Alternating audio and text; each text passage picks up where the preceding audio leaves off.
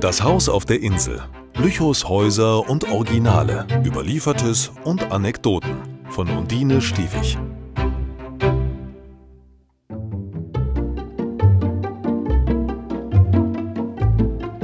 Ordnungswidriges Verhalten gegen Dienstherrschaft.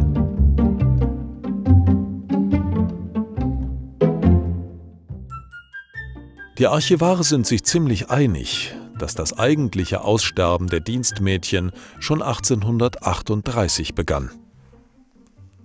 Im Amtsgericht wurde ein Verfahren gegen die Dienstmagd Katharina wegen ordnungswidrigem Verhalten ihrer Dienstherrschaft gegenüber eröffnet.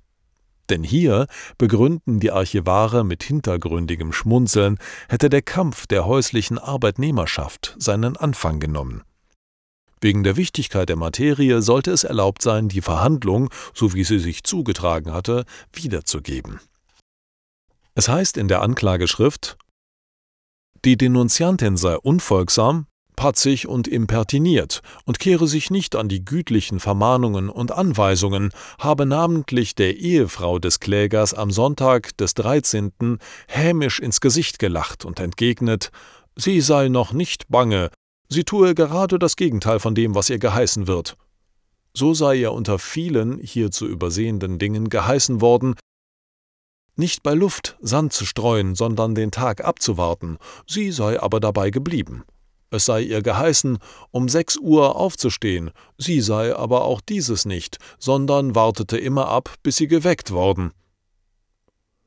Die Belehrung des Gerichts sagte aus, ich trage daher darauf an, ob es ihr bei Gefängnisstrafe anbefohlen werde, ihrer Herrschaft gefolgsam zu sein, sich bescheiden zu betragen und die Arbeit willig zu tun, so wie es die Dienstbotenordnung vorschreibe.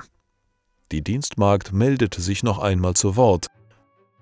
Sie könne nicht in Abrede stellen, dass mit ihrer Herrschaft Missverhältniges vorgefallen seien, sie halte sich für unschuldig, in Zukunft wolle sie sich künftig ihrer Herrschaft fügen und tun, was ihr von derselben aufgetragen werde.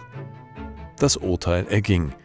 Die Denunziantin hat sich künftig in ihrem Dienst gebührend zu betragen oder im entgegengesetzten Falle auf Folge einer nachdrücklichen Gefängnisstrafe zu erwarten.